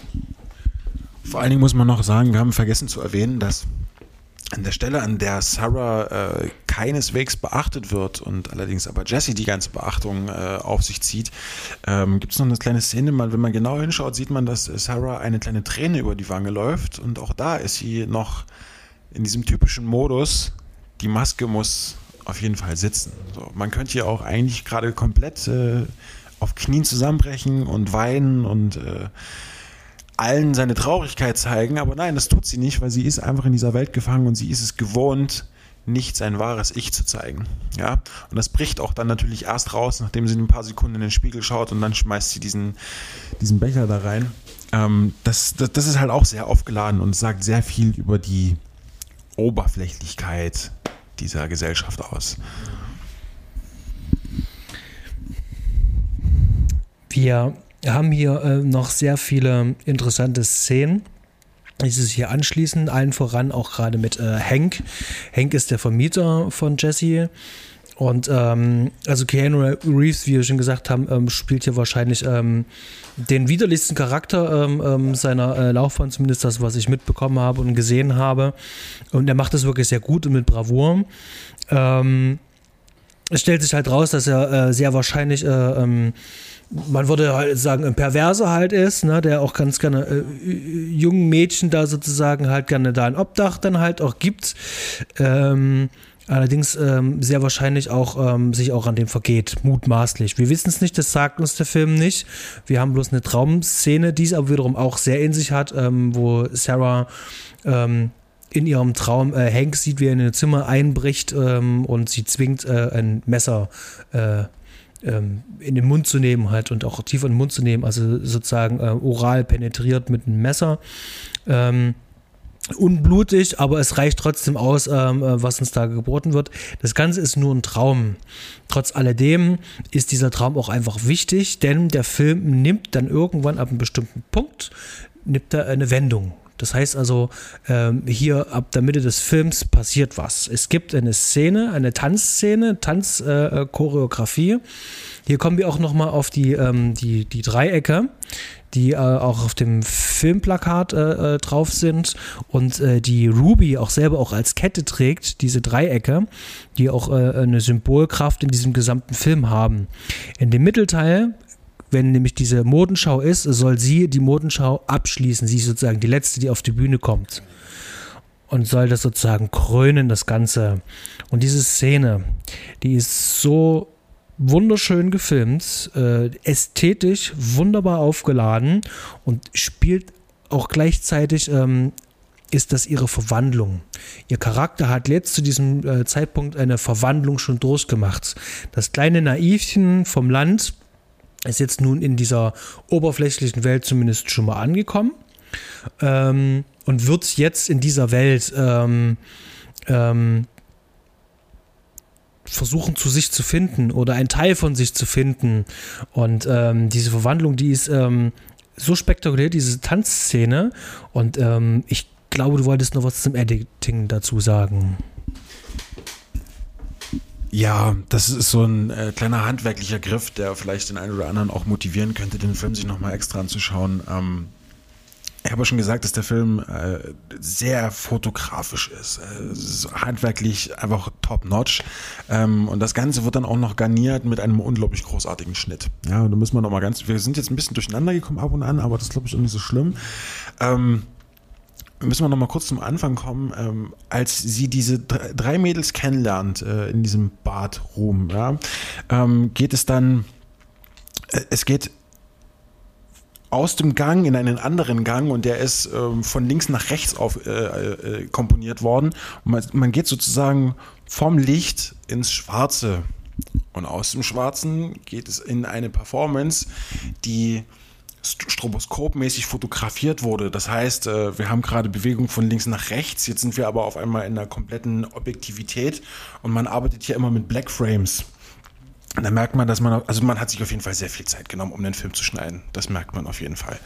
Ähm, jeder, der Bock auf äh, gute Filmkunst, ähm, krasses Editing haben, hat, so sollte sich diesen Film schon alleine nur aus diesem Grund mal anschauen, weil das war wirklich sehr, sehr beeindruckend. Sowas habe ich in dem Moment noch nie gesehen, ähm, wie man mit Black Frames, die ja eigentlich immer störend sind, die ja eigentlich immer so wie so ein Schlag in, ins Hirn sind, ähm, die sind hier ganz klar benutzt worden, um Einstellungen abzutrennen. Ja, und dir immer wieder eine neue Perspektive zu geben, wie diese Figur wirken kann und könnte.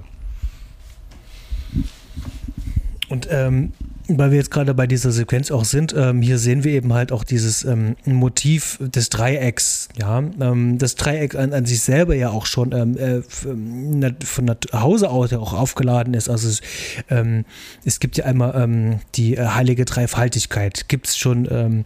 wir haben das auch in anderen Religionen. Äh, ist die Zahl drei auch ganz äh, entscheidend. Halt. Auch in, in Naturreligionen überall ist tatsächlich äh, ganz wichtig. Und dieses Dreieck symbolisiert ja auch viel. Diese Performance.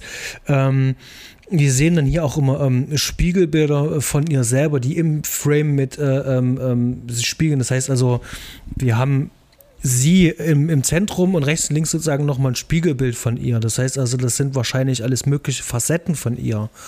Und am Ende haben wir ein Frame, wo sie sozusagen nur noch alleine dasteht. Jetzt muss man dazu sagen, das Make-up in diesem gesamten Film für alle Beteiligten ich möchte nicht wissen, wie aufwendig das ist, aber ich kann mir vorstellen, dass es einfacher ist, eine Freddy Krüger-Maske zu machen, als allen sozusagen diesen uniken Look zu geben, den konsequent durchzuziehen und vor allen Dingen ähm, charakterliche Veränderungen über das Make-up klar zu machen. Und hier ist es wirklich krass. Sie hat ja vorher keinen Eyeliner gehabt, das ist mir beim Sehen auch sofort aufgefallen. Natürlich hat sie danach dann einen Eyeliner, also richtig schön alles dunkel gemacht.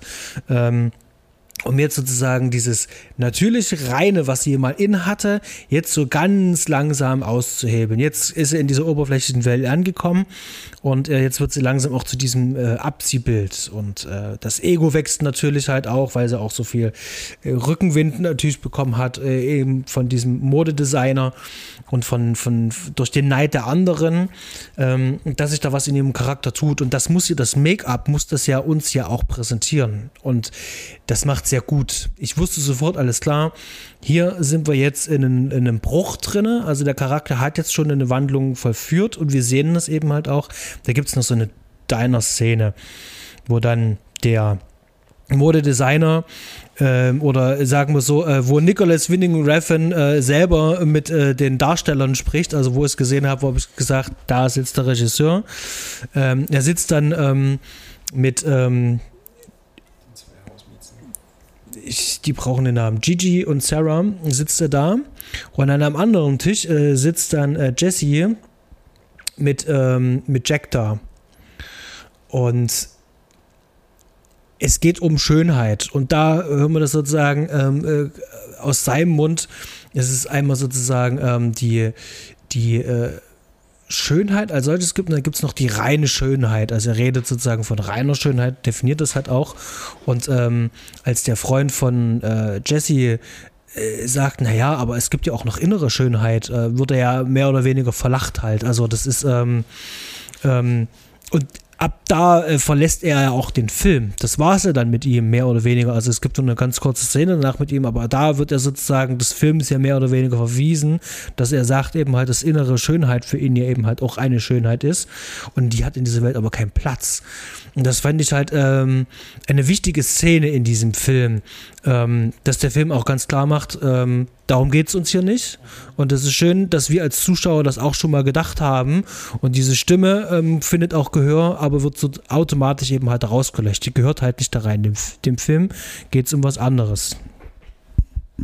Und vor allen Dingen haben wir, ähm, das ist wie als würde der Film nochmal sicherstellen, dass man das jetzt auch hundertprozentig begreift. In dem Moment, in dem die, äh, diese ganze Versammlung da in diesem ähm, Restaurant sich trifft, gibt es eine Trennlinie.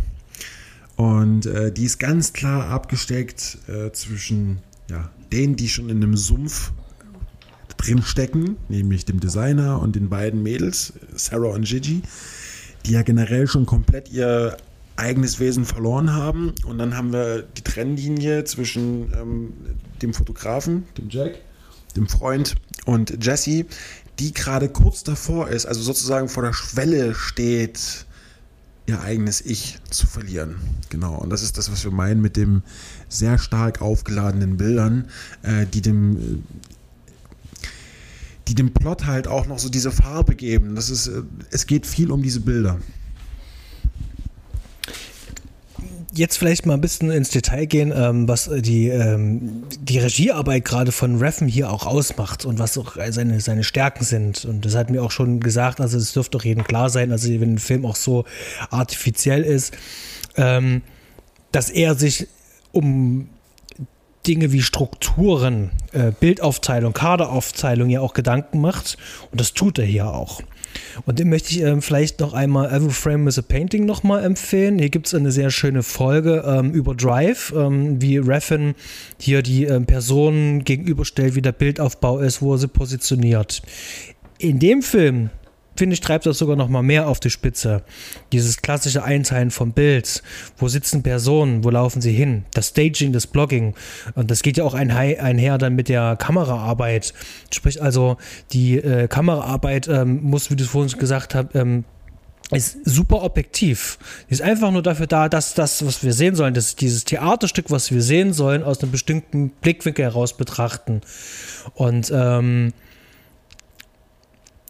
da muss man wirklich sagen, dieses Feingespür und dann dieses auf dem Takt mit der Musik, dieses abgestimmte Sounddesign, ähm, ähm, Musik, das passt hier alles wunderbar und er, er nimmt das, also er hat ja auch schon vorher schon klare Vorstellungen, wie die Musik halt sein soll. Das heißt also, am Set weiß er auch schon ungefähr den Beat, den Puls dieser Szene, weiß er eben halt auch schon. Und das sieht man eben halt auch. Und das ist ähm, grandios. Da kann eine Einstellung fast eine Minute gehen, ohne irgendeinen Schnitt, irgendeine Kamerabewegung. Und du bleibst am Bild kleben, weil in dem Bild so viel passiert. Das ist so schön komponiert. Und das ist was, ähm, da bleibt das Auge halt auch kleben und das, ähm, das mir gibt das immer was. Ich empfinde das auch, ähm, ähm, das ist wirklich, hier kann ich Kunst genießen. Ich werde jetzt hier nicht nur dazu gezwungen, sondern der Film gibt mir auch Anreize, da auch genauer hinzuschauen. Also ich kann mich da gar nicht satt sehen. Wiederum kann ich mir andere Leute vorstellen, ähm, die sich damit gar nicht auseinandersetzen wollen, die unterhalten werden wollen. Die müssen sich zwingen, um da hinzuschauen ähm, und werden wahrscheinlich, und das ist ja auch ähm, der, äh, der, die Konsequenz, also das, äh, was wir sehen, die Rezeption des Films, äh, ist ja doch, äh, wurde ja doch recht gemischt aufgenommen. Also sehr kontrovers halt, ähm, zwischen gut und schlecht und wenig dazwischen.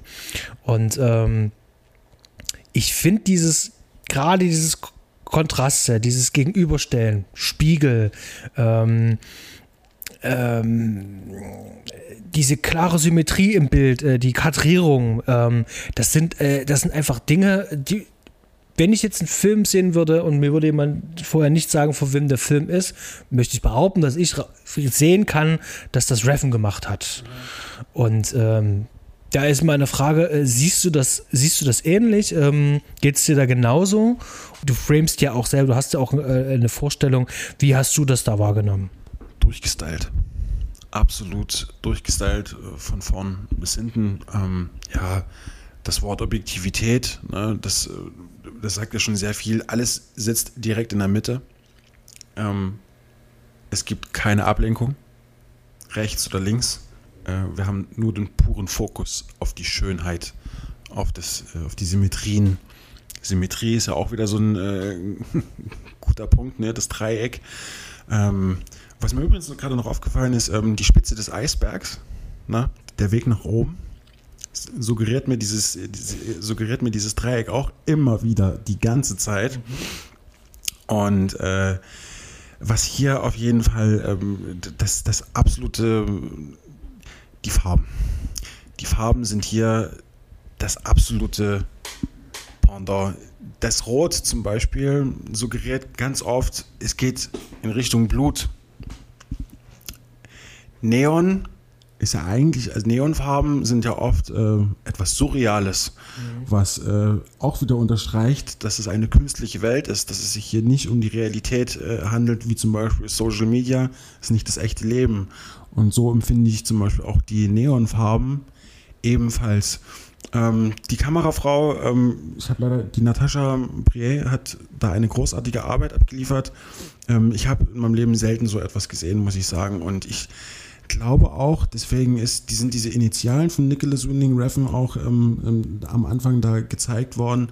Ähm, er etabliert hier auch eine Marke. Ne? Also ich habe schon das Gefühl, dass er, und darauf wolltest du, glaube ich, auch hinaus, deswegen hast du am Anfang auch Pusher ähm, ähm, angesprochen. Ich habe Pusher nicht gesehen, so ich kenne nur Stills davon. Ich kenne ein bisschen den Plot, weil ich es mir durchgelesen habe, so und ich habe aber auch gehört, dass der Film sehr shaky cam lastig ist. Und äh, wenn man da überlegt, was er da für eine Entwicklung gemacht hat, ne, ganz offensichtlich von der Shaky Cam zu so extrem durchgefeilten, objektiven Kameraeinstellungen und dann äh, die Initialen von ihnen am Anfang des, des Films, so, das zeigt schon eine klare kreative Entwicklung in seinem Schaffen, auf jeden Fall. Und ich könnte mir auch vorstellen, dass er auch bis zum Rest äh, seines Schaffens bei dieser Kamerafrau bleiben könnte. Könnte ich mir vorstellen zumindest. Mhm.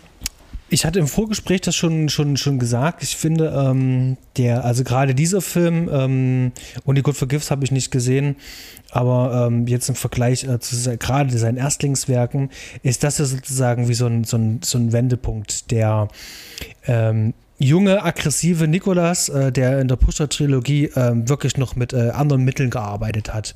Äh, sehr äh, rau, sehr ähm, ungeschliffen, die von dir gesagte Shaky Cam, ähm, viel Rennen, viele Tracking-Shots, wir folgen ständig Leuten auf der Straße, kleben immer an denen dran.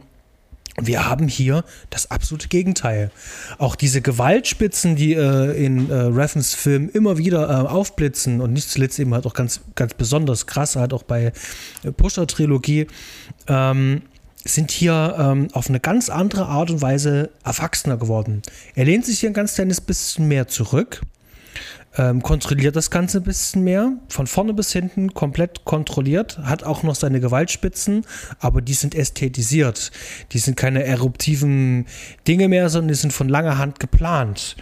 Ähm, er hat noch die gleichen Mittel oder äh, die, die, die, die, die gleichen äh, Themen, die er verarbeitet, aber er findet jetzt andere Wege, ähm, sie zu visualisieren. Und da möchte ich nochmal zu dem Traum kommen, den du vorhin schon angesprochen hast. Ähm, sie legt sich ins Bett und in ihrem Traum wird sie wach, da der Hank, ihr Vermieter, ähm, an ihrem Bett steht und ein Messer über ihrem Kopf hält und sagt, halte still und er drückt ihr das Messer immer mehr in den Hals rein, also in den Mund, in den offenen Mund.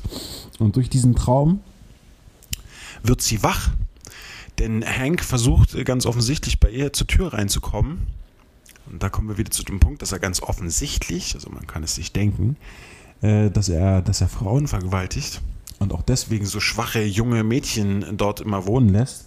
Ähm, sie verschließt die Tür, sie lässt das nicht zu, dass er reinkommt. Sie hört allerdings in dem Moment auch, dass er in dem Nachbarzimmer ist und was man da hört, könnte man ähm, suggerieren als eine Vergewaltigung.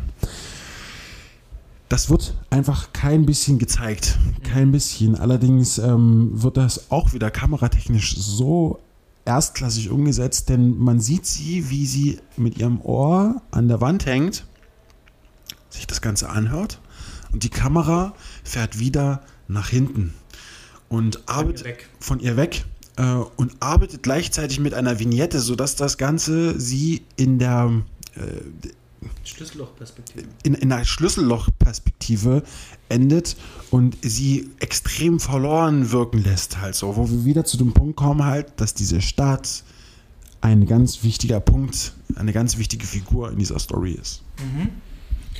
Weil du die Szene angesprochen hast, ist gerade mit Messer, das ist eine Referenz äh, an einen äh, Russ Meyer-Film.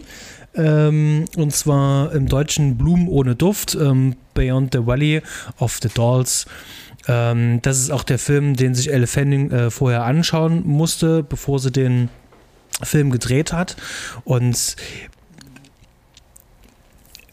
Reffen hat hier ziemlich viele Referenzen mit drin. Wir hatten ja schon Suspiria angesprochen, was äh, ähm, nicht zu übersehen ist. Ähm, allerdings ähm, Blutgericht in Texas, also das Texas Chainsaw Massacre, ähm, Shining ist noch mit drin. Äh, Gerade ähm, äh, diese äh, äh, Red Rum-Szene da zum Beispiel. Ähm, es gibt ganz viel äh, in dem Film, der äh, was mit äh, angesprochen wird und vor allen Dingen er referenziert sich auch selber. Also das macht Reffen sowieso gerne. Also referenzieren nicht nur andere, sondern auch sich selber. In dem Film Bronson ähm, gibt es ja auch eine Aussage, die im Film auch eins zu eins übernommen wird. Und zwar, wenn es um die Motivation geht, warum man eigentlich ähm, Star werden möchte. Es wäre hier ähm, die Jessie, die sagt, ähm, äh, also die, die Motivation, warum sie Model werden will, ist genau das, äh, was äh, im Film Bronson eben halt auch gesagt wird, halt. Bloß von einem anderen Protagonisten. Referenziert sich da eben halt auch selber. Ich finde das, ähm, ich finde das nicht nur, ich nehme das nicht als Gimmick wahr, sondern ich nehme das tatsächlich auch als Stilelement und vor allem als Element äh, ähm, zum Handwerk gehört das auch mit, mit, mit dazu, weil es eine weitere Ebene ist, wie ich ähm, auf das eigene Werk blicke und es trotzdem wieder miteinander verknüpfe, dass das äh, ähm, nicht nur lose ist, sondern alles miteinander verbunden ist, denn er hat es ja auch geschrieben. Und das kann auch alles miteinander verknüpft sein. Ich finde das ähm, ist eine interessante Welt, die es für mich aufmacht, weil ähm, das ist eine zusätzliche Ebene, die mir der Film eben halt auch gibt.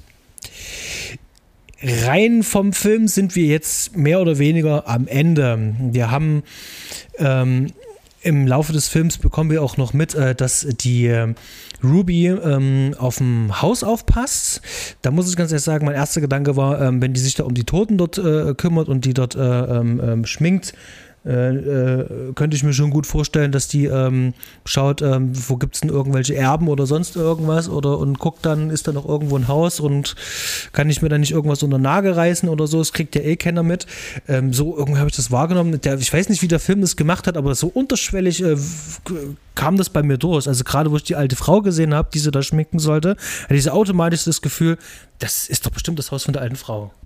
Und dann kommen wir wieder zu dem Punkt, was wir anfangs angesprochen haben, so das erklärt der Film nicht. Der, der, Film erklärt einfach nicht, was diese, was Ruby in diesem Haus zu suchen hat. Und eröffnet, da du so viele kranken, so viel kranken Scheiß bisher auch gesehen hast, eröffnet dir einfach so viele Gedanken und Fragen, du, kommst, du könntest ins Tausendstel kommen, halt ne? Wie diese Frau eigentlich, also was mit dieser Frau eigentlich los ist, wie du schon sagst. Erbenschacherei und so weiter und so fort. Vielleicht sogar noch abstrusere Gedanken. Ähm, das finde ich sehr, sehr krass, dass dieser äh, Film nicht nur von dir erwartet, dass du jetzt mitdenkst, sondern dass er dir auch manchmal einfach ein paar Rätsel mitgibt und dir äh, sehr viel, äh, ein, ein sehr tiefes Loch in dem Charakter dieser Figur halt erahnen lässt. Genau. Ähm, die haben das Haus äh, irgendwann kennengelernt. Es gab auch eine Annäherung von äh, Ruby an Jesse ähm, die Jessie äh, abgeschmettert hat und hier auch ähm, äh, äh, ähm, erklärt, äh, dass sie ja auch noch Jungfrau ist. Und dann folgt daraufhin auch diese äh, bereits schon zitierte äh, nekrophile Szene, wo sozusagen halt ähm, die, die, die Tiefen von Ruby hier auch äh, kennenlernen. Und ähm, um jetzt zum Schluss zu kommen, die durch äh, mutmaßlich Henk ausgelöste Szene äh, veranlasst sie äh, zu flüchten und dann eben halt in die Villa eben halt dort einzukehren. Und ähm, sie ist dort und das ist eine sehr äh, bedrückende Szene, denn wir sehen schon diesen leeren Swimmingpool. Es muss Sommer sein, da ist kein Wasser drin, aber dieser Swimmingpool ist leer. Ähm, auch das macht ja was mit dir, weil das ist auch diese äh, unterschwellige Botschaft eben halt, Moment mal, wessen Haus ist denn das? Warum ist im Sommer da kein gottverdammtes Wasser da drin? Ja, ist es vielleicht doch die verstorbene Frau? Das sind die Gedanken, die ich da halt auch mit hatte. Und sie tanzt da eben halt dort rum auf dieser, ähm, auf diesem Springbrett tanzt da halt rum in einem Kleid und äh, irgendwann steht auch Ruby dann halt da und fragt, was er dort macht. Und dann erzählt sie dann halt ihre Geschichte, äh, ähm, dass sie eben halt, äh, dass ihre Mutter gesagt hat, dass sie schon äh, ein böses Mädchen war, sagt sie, glaube ich. Ähm, ja, dass sie gefährlich ist. Das, genau, das, sie, genau. Sie wusste schon immer, dass sie gefährlich ist. Ganz genau. Und das ist so ein Moment sozusagen, ähm, früher hätte man gesagt, Hochmut kommt vor dem Fall. In dem Fall trifft es eigentlich sehr gut. Ähm, das ist sozusagen der, der, der, der Höhepunkt sozusagen ähm, an Narzissmus, an, an, an Egoismus, an Egomanie äh, in diesem kurzen Moment, in diesem kurzen Leben, sozusagen dieser Höhepunkt, das nach außen zu tragen, was er sozusagen mit, mit sich trägt halt. Und das wird in dem Fall ähm, nicht belohnt. Ja, weil ab dem Moment geht es in die Krise. Ja, ähm, die beiden Mädels Sarah und Gigi ähm, kommen auch noch hinzu. Und das ist schon so ein bisschen wie eine Vampirjäger-Szene, auch leicht, ne? Wirkt so ein bisschen durch diese Riesengänge und äh, also diese Flure mit, mit den äh, seidenen Vorhängen und so weiter und so fort. Und ähm, sie, sie wird dann noch durchgejagt. Und lange Rede, kurzer Sinn. Ähm, man stößt sie halt runter in den Pool. Mhm. Sieht ganz schön widerlich aus, weil sie halt auch mit dem Bein so mhm. ganz krude verknickt äh, dort liegt und äh, das Blut nur noch fließt. Und auch dann kommen wir wieder zu dem typischen äh, Reffen-Handwerk, was er dort schon wieder ans, an den Tag legt. Denn ähm, das, was jetzt passieren wird, wird nicht gezeigt. Und wird aber dadurch suggeriert, dass am nächsten Morgen äh, Ruby. Genau. Äh, stimmt, Ruby liegt dann äh, komplett blutüberschmiert äh, in der Badewanne ähm, und die anderen beiden Mädels sind auch Blut überschmiert. Also eigentlich, was heißt verschmiert? Sie sehen aus, als hätten sie in Blut gebadet. Mhm. Leerer Swimmingpool, ne? Mhm. Und ähm, die Nacht neigt dem Ende. Der nächste Morgen ist und äh, Ruby geht nach draußen und äh, spritzt mit dem Wasser des Schlauches äh, die Rosen ab, dreht sich um und spritzt mit dem Wasser in den Pool rein. Und äh, das ist sozusagen auch die Kameraperspektive, ist wie als wären wir mhm. die Leiche, die dort gerade liegt. Und ähm, als ich den Film gesehen habe, also gerade die vorangegangene Szene, Ruby ist tot und danach ähm, wird auf sehr ähm, ästhetische und erotische Art und Weise uns aber ähm, klar gemacht, ähm, dass wir es hier mit Kannibalismus zu tun haben. Wir sehen nichts davon, wie irgendwas gegessen wird oder sonst irgendwas, aber es wird im Blut gebadet, das Blut wird sich abgeduscht, es wechselt sich halt und ich musste unweigerlich an diese äh, Geschichte von Elizabeth Bathory denken, ähm, die äh, Fürstin, die damals ähm, im äh, Blut der Jungfrauen gebadet haben, hat, um selber ähm, jung zu bleiben, um die ewige Jugend eben halt zu bekommen.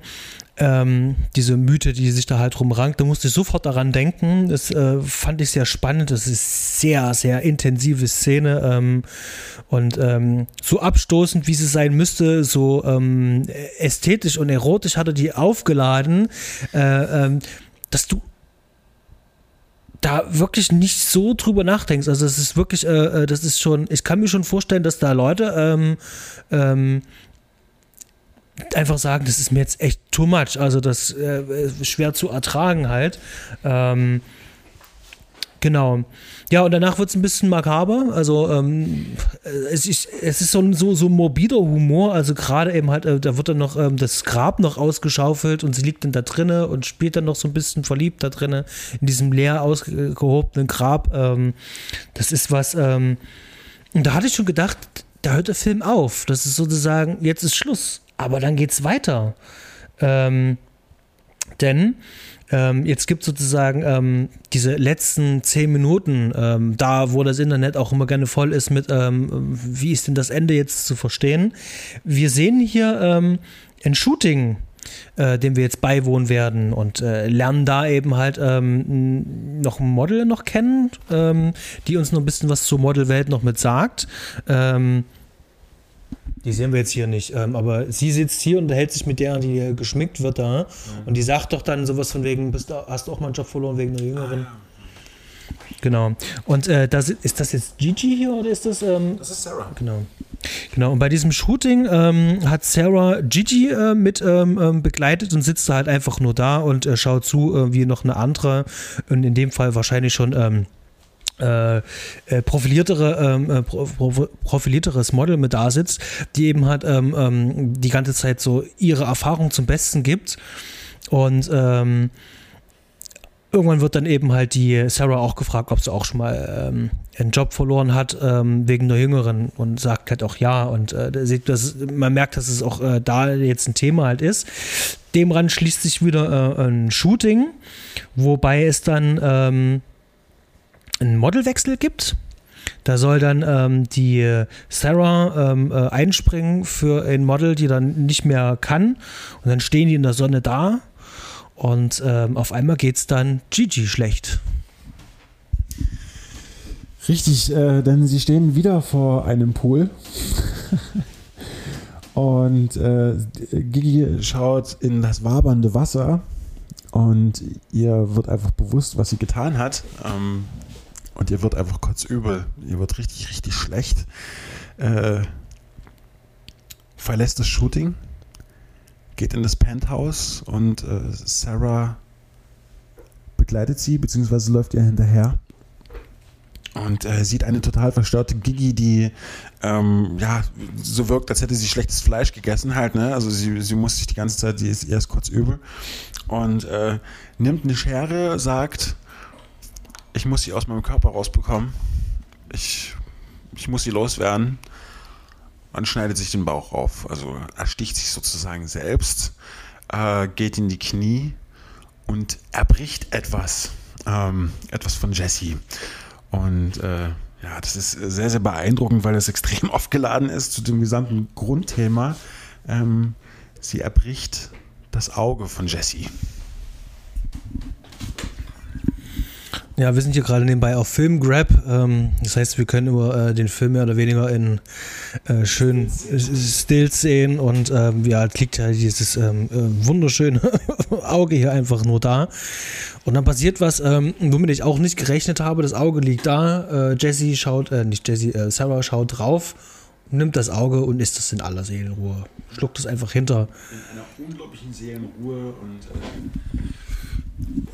das, das war auch wieder so krass halt, ne? weil die Kamera auch wieder so objektiv arbeitet ähm, und richtig lange draufhält und einfach wie sie da drauf schaut, einfach wie, wie, wie regungslos sie sich den Verfall ihrer Freundin und Konkurrentin halt anschaut. Das ist, regt sie überhaupt nicht an, kein bisschen. Ähm, und sie ist einfach das Auge, wirklich, aber absolut regungslos, ohne Emotionen, keinerlei Emotionen und geht einfach und geht einfach.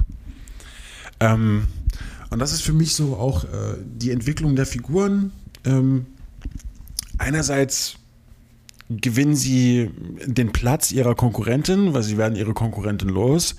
Ähm, andererseits gewinnen sie auch die Erkenntnis, dass sie Monster sind, beziehungsweise Gigi ist diejenige, die erkennt, dass sie ein Monster ist und deswegen geht es ihr auch in dem Moment so schlecht, weil sie halt immer wieder damit konfrontiert wird, was zum Geier habe ich hier eigentlich getan.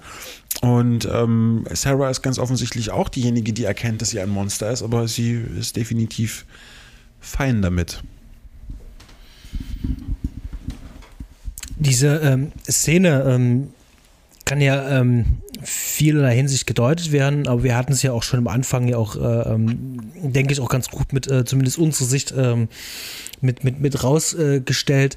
Äh, dadurch, dass dieses Auge sozusagen wieder vorgekeult wird, also dass dieses Auge wieder ausgespuckt wird, ähm, wird äh, uns dieses äh, ähm, Thema der Oberflächlichkeit, die Art Betrachtungsweise, wird uns hier ähm, sozusagen wieder vor die Füße äh, gelegt. Das Auge ist sozusagen ähm, ein, ein, ein Symbol für die Oberflächlichkeit, nämlich nur den Dingen, die wir sehen können, aber nicht dem, was in uns drin steckt. Denn dafür müssten wir auch ein bisschen mehr anwenden als die Augen. Und das ist ja eben diese oberflächliche Welt, dieser anderen Figur, nämlich dieser Stadt. Denn in dieser Stadt geht es nur um Fame, es geht nur um den Weg nach oben, die Spitze nach oben halt, das Dreieck, die Spitze des Eisbergs. Ähm, was an dem Film äh, so spannend ist, weil wir das von uns auch hatten, ich glaube, wir nähern uns jetzt auch langsam Richtung Fazit, ähm, ist der, der, der, der Storyaufbau, über den wir schon gesprochen hatten. Ich das halt auch wirklich sehr spannend finde, dass äh, sich Reffen dafür entscheidet, ähm, seinen in Anführungszeichen Hauptstar äh, ähm, hier vor, vor Ende wirklich schon ähm, sterben zu lassen und die Charakterentwicklung, die äh, in dem klassischen Drehbuch ja ähm, der, der, der Protagonist eigentlich durchlebt, äh, hier dem Antagonisten mehr oder weniger äh, zu Anteil wird. Das heißt also, sowohl Gigi als auch Sarah äh, erleben ja hier eine Charakterentwicklung vom Anfang bis zum Ende. Gigi hat dann halt ihren Weg dann gefunden, ne, den ähm, wir gerade schon beschrieben haben. Und ähm, Sarah dann halt auch ihren und sie findet sich ja auch mit der Welt ab und sie schließt ja dann auch den, den, den Film ab. Und ähm, ich finde das gut, wenn sich ein Film sich nicht sklavisch an diesen äh, äh klassischen Drehbuchaufbau ähm, äh, ähm, fesselt, äh, ähm, wie ich jetzt auch am Wochenende gesehen habe, der Will Be Blood. Ähm, auch, ähm, auch da passiert das halt auch einfach nicht. An ganz andere Erzählstrukturen. Die Filme sind natürlich nicht miteinander vergleichbar, aber ich finde das ähm, spannend und wenn Hitchcock äh, 1960 äh, Jen F. Lee äh, ähm, schon nach 25 Minuten sterben lassen kann, dann kann man das hier im letzten Drittel auch. Ähm, Nichtsdestotrotz, äh, wir haben lange und viel schon geredet. Ähm, ich würde gerne ähm, mal gucken, wie sieht es denn aus mit dem Fazit bei dir? Was ist so deine Meinung, was ist so deine Einschätzung zum Film? Mein Fazit würde ich so beschreiben, dass mir fällt gerade auf, so dass während dieses Gespräches, was wir gerade geführt haben, dass mir der Film einfach immer mehr gefällt. Ähm, dass ich mir wohl in der kommenden Zeit wohl doch noch mal, noch motivierter noch mal anschauen werde, denn tatsächlich in diesem Film einfach, äh, da steckt einfach mehr drin, als man, als man glauben mag. Ähm, wie ich schon erwähnt habe, so ich, ich hatte meinen Kritikpunkt an der, an der Hauptfigur. Aber wie du gerade schon angedeutet hast, so, da steckt ja auch ein gewisser Wechsel drin und eine gewisse Erkenntnis halt, ne? Und auch so, auch so ein Zahnrad, da ist auch so ein Zahnrad am Laufen halt, so, ne? So wird die eine ausgetauscht halt, kommt die nächste und das wird immer so weitergehen und äh, auch Menschen verhalten sich immer wieder genauso gleich wie vor 50 Jahren und so weiter und so fort. Mein Fazit ist einfach, dass dieser Film ein unglaublich großartiges filmisches Handwerk ist. Nochmal, ich muss es einfach betonen, großartige Kameraarbeit, großartiger Schnitt, großartige Maske, ein unglaublich gut durchdachter Cast, muss ich wirklich sagen. Ähm, keine Figur war irgendwo an der falschen Stelle, kein Wort war an der falschen Stelle, nicht zu viel, nicht zu wenig gesagt. Ähm, einfach top-notch. Und ähm, jeder, der mal ein klein wenig gefordert werden möchte, und auf gute Bilder steht und auf gutes Handwerk, äh, sollte sich diesen Film auf jeden Fall ähm, zu Gemüte führen. Ähm, weil ich auch der Meinung bin, er ist da ein bisschen untergegangen und hätte meiner Meinung nach, glaube ich, auch ein bisschen mehr Aufmerksamkeit verdient. Ja. Ein Top-Film, ich mag ihn sehr. Ja, den kann ich mich eigentlich äh, zu Großteil einfach nur anschließen, würde das eigentlich nur wiederholen. Ähm, ich äh, muss auch sagen, äh, dass ich sehr schade finde. Ich habe auch einige Kritiken gelesen. Da habe ich dann auch teilweise die Leute nicht verstanden, die sich selber Kritiker ähm, schimpfen und mit sehr wenig Fachwissen ähm, diesen Film geurteilt haben. Denn das Ganze ist äh, in den meisten Fällen sehr, sehr subjektiv ähm, durchdrängt gewesen. Kritiken dürfen subjektiv sein, das müssen sie halt auch, aber wenn ich ähm, aus ähm, äh, meinen beschränkten Horizont äh, an Filmbildung, Filmwissen ähm, an diesen Film herangehe oder zumindest ähm, nicht anderweitig ähm, ähm, mich mit Kunst auseinandergesetzt habe, ist es doch sehr schwer, diesen Film in irgendeiner Art und Weise ähm, kritisch äh, ähm, zu, äh, zu, begutachten äh, und zu rezipieren. Ähm, und äh, ich finde die äh, Kontroversen um den Film, die finde ich teilweise ähm, übertrieben. Äh, also nehme ich halt auch wahr, weil der Film der stellt äh, schon ein sich geschlossenes Kunstwerk dar, ja. Ähm, er hat auch ein paar ähm, Spitzen halt drin, äh, aber die sind nie zum Selbstzweck da, sondern die sind tatsächlich wirklich da, äh, ähm, um äh, die Geschichte tatsächlich auch mit voranzutreiben, der Geschichte eben halt auch die, die Punkte zu geben, äh, den Figuren Tiefe zu geben. Wir haben keinen Selbstzweck. Ähm, und wir, wir, reden jetzt nicht ähm, ähm, über äh, den wievielten Aufguss von Texas Chainsaw Massacre oder irgendwas, äh, wo wir eben halt so eine äh, Szenen drin haben, sondern ähm, das ist in sich stimmig.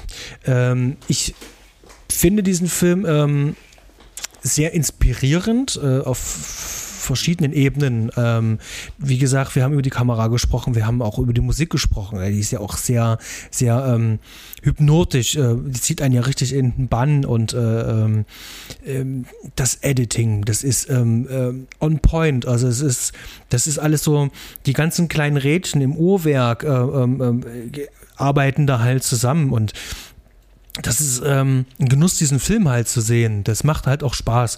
Und ich kann mir vorstellen, dass es, wie schon zu Anfang gesagt, äh, Leute gibt, die damit nichts anfangen können, die, äh, äh die da nichts dran finden können. Ich kann mich daran gar nicht satt sehen. Und das war auch nicht das letzte Mal, dass ich den Film gesehen habe und freue mich tatsächlich äh, auf die nächste Sichtung. Und ähm, kann wirklich diesen Film ähm, äh, wärmstens ans Herz legen. Ähm, ihr habt gehört, um was es geht. Ähm, wenn ihr es bis hierhin geschafft habt, ähm, wisst ihr, was auf euch zukommt. Klare Empfehlung von uns beiden. Und ähm, ich denke, wir sind jetzt hier mit äh, gut anderthalb Stunden heute sehr, sehr, sehr, sehr dick dabei. Ähm, ich hoffe, wir konnten äh, den einen oder anderen Anreiz geben. Ich bedanke mich bei dir, Stefan. Ich danke dir auch. Und ja, ich freue mich auf jeden Fall auf die nächste Runde. Ähm, bin gespannt, worüber wir sprechen wollen. Und ja, ich äh, würde mir auch mehr Filme wie diese wünschen, tatsächlich. Denn äh, davon gibt es wirklich viel zu wenig. Genau. Und mit diesen Worten verabschieden wir uns und wir hören uns bis zum nächsten Mal. Ahoi!